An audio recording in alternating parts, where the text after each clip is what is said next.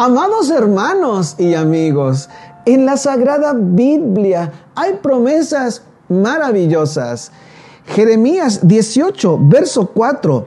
Y la vasija de barro que él hacía se echó a perder en sus manos, pero él volvió a hacer otra vasija según le pareció mejor hacerla.